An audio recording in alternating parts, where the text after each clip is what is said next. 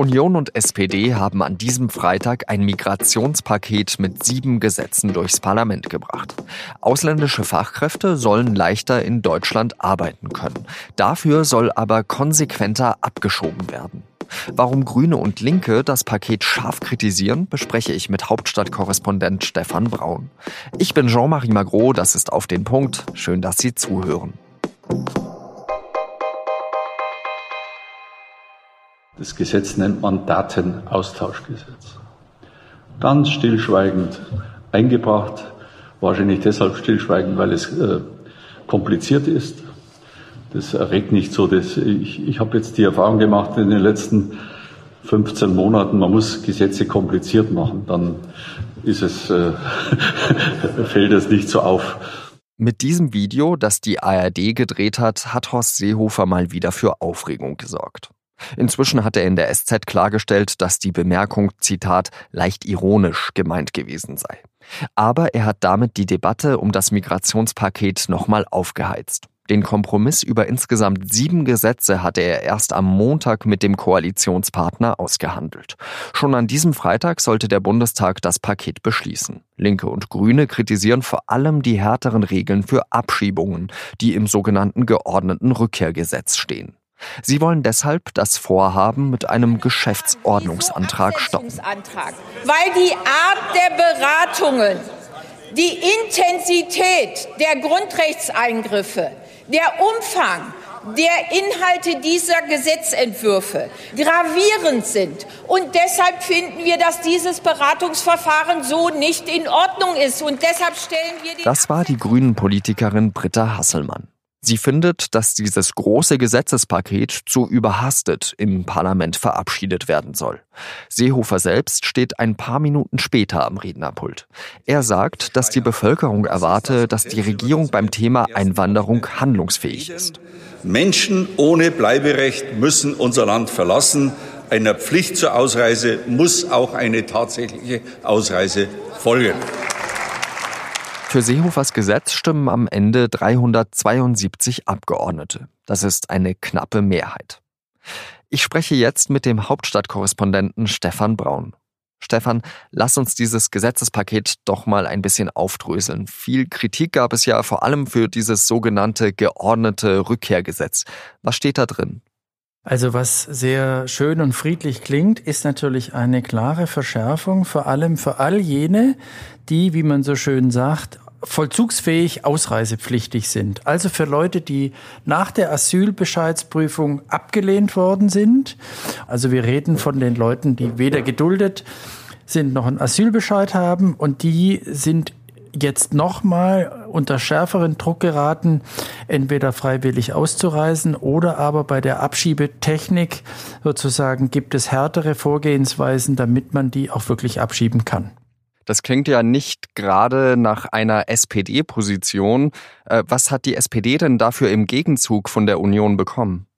Ich glaube, man muss erst mal sehen, dass auch die SPD oder große Teile der SPD dafür gewesen sind, mindestens an zwei Stellen Regeln aus der Vergangenheit zu ändern. Das eine ist, dass inzwischen immer häufiger Polizei und auch Sicherheitsbehörden berichten, dass es Leute gibt, die eigentlich abgeschoben werden sollen, denen man so, sozusagen auf der Spur ist, aber weil es bislang die Regelung gab, auf gar keinen Fall Wohnungen betreten zu dürfen, konnten die sich zum Teil hinter der Wohnungstür verstecken. Das wollen die jetzt aufheben.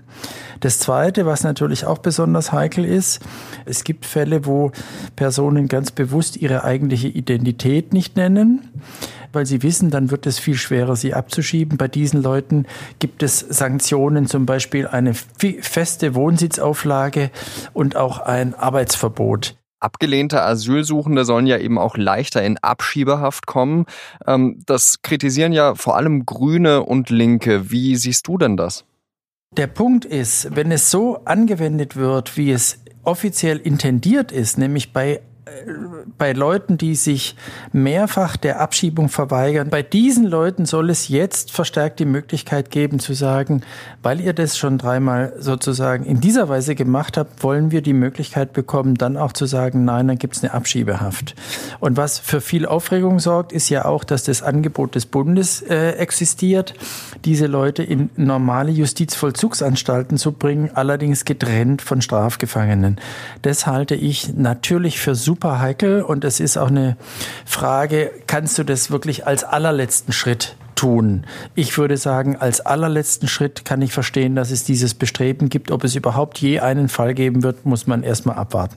Die SPD hat ja auch im Gegenzug von der Union äh, ein Fachkräfteeinwanderungsgesetz erhalten, wogegen sich die Union ja jahrelang gesperrt hat. Ähm, wer profitiert davon? Also es gibt zwei Bausteine und der erste Baustein ist wirklich von größter Relevanz. Da geht es vor allem um die Flüchtlinge, die 2015, 2016 nach Deutschland gekommen sind. Wie wir wissen, sind es ja viele, weil aber äh, von der Politik und auch äh, nach eigenem Bedürfnis viele Handwerker entschieden hatten, Leute erstmal auszubilden und ihnen dann auch Arbeitsplätze anzubieten, gibt es jetzt zigtausende, wahrscheinlich hunderttausende Fälle von Flüchtlingen, die formal nicht mehr in, dieses, in diesem Land sein dürften, weil sie kein Asyl bekommen, aber faktisch weit integriert sind, äh, weil sie sich auch mit großem Engagement für ihre Arbeitgeber eingesetzt haben. Die hingen alle miteinander in der Luft. Jetzt ist entschieden, dass sie eine Möglichkeit kriegen, hier bleiben zu können. Und weil die Union bislang immer so große Angst hat, dass man sagt, Mensch, die sind doch eigentlich über den Strang Flüchtlinge gekommen, jetzt sollen sie über den Strang Facharbeiter da bleiben, das geht doch nicht, diesen Spurwechsel können wir nicht zulassen. Gibt es jetzt einen, eine Stichtagsregelung, also eine Regelung, die nur für alle Fälle vor dem 1. August 2018 gelten. Dadurch ist äh, ein, eine aktuelle, ein aktueller Reflex, die Leute quasi auf diesem Weg ins Land zu locken, blockiert. Der zweite Strang ist, dass es jetzt tatsächlich noch stärker und leichter als früher die Möglichkeit gibt für Fachkräfte, auch für sehr gut ausgebildete Facharbeiter, nicht nur für Superexperten, die vom Studium kommen, äh, sich hier für sechs Monate einen Arbeitsplatz oder einen Ausbildungsplatz zu suchen. Damit öffnet man die Tür, die früher verschlossen war, auch für Leute, die, sagen wir mal, nicht äh, wahnsinnig gute IT-Experten sind, sondern einfach als Facharbeiter in diesem Land immer stärker gesucht werden. Wenn man sich jetzt eben das gesamte Migrationspaket vor Augen führt, da sind ja sieben Gesetze darin enthalten. Äh, wir konnten jetzt nicht alle davon besprechen. Würdest du sagen, das ist eine, ja, ein positives Vorgehen, ein positives Vorhaben oder ähm, fällt die Bilanz dann doch negativ aus? Wenn man sich überlegt, wie lange die Konflikte um Abschiebung, Flüchtlinge, Asyl und Arbeitsmigration, Einwanderungsgesetz, wie lange die schon getobt haben, da finde ich das, und zwar gerade als Paket, eine außerordentlich vernünftige Lösung. Ich hoffe, dass das, was intendiert wird, auch erreicht werden kann. Vielen Dank nach Berlin, Stefan Braun. Gerne. Das Migrationspaket muss übrigens noch bis Ende des Monats im Bundesrat verabschiedet werden. Und jetzt noch zwei weitere Nachrichten. Wochenlang hat Donald Trump Mexiko gedroht. Es solle Migranten aufhalten, sonst würde er Zölle in Höhe von 25 Prozent auf mexikanische Produkte erheben. Jetzt hat die mexikanische Regierung angekündigt, 6000 Nationalgardisten an der Grenze von Guatemala zu stationieren. Die Menschen, die von dort einwandern wollen, sollen es erst gar nicht nach Mexiko schaffen. Die Fluchtursachen, nämlich die schwierigen wirtschaftlichen Verhältnisse in Mittelamerika, werden damit nicht angegangen. Ein Sprecher des Menschenrechtsbüros der Vereinten Nationen in Genf hat die Lage für Migranten in Libyen als unhaltbar bezeichnet. Er kritisierte auch die EU, die würde unterstützen, dass aus dem Mittelmeer geborgene Bootsflüchtlinge zurück nach Libyen geschickt werden. Libyen sei unter keinen Umständen ein sicheres Land. Migranten würden in völlig überfüllten und verdreckten Lagerhäusern interniert. Sie bekämen nicht genügend Wasser und nur eine Mahlzeit am Tag.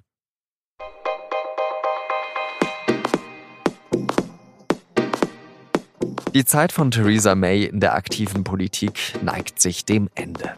An diesem Freitag gibt sie den Vorsitz ihrer Tory-Partei ab. Und Premierministerin ist sie auch nur noch kommissarisch. Auf sz.de bieten wir Ihnen einen Rückblick auf Mays Karriere und eine Bildergalerie mit all den Bewerbern für ihr Erbe. Redaktionsschluss für Auf den Punkt war 16 Uhr. Vielen Dank fürs Zuhören und bis zum nächsten Mal. Adieu.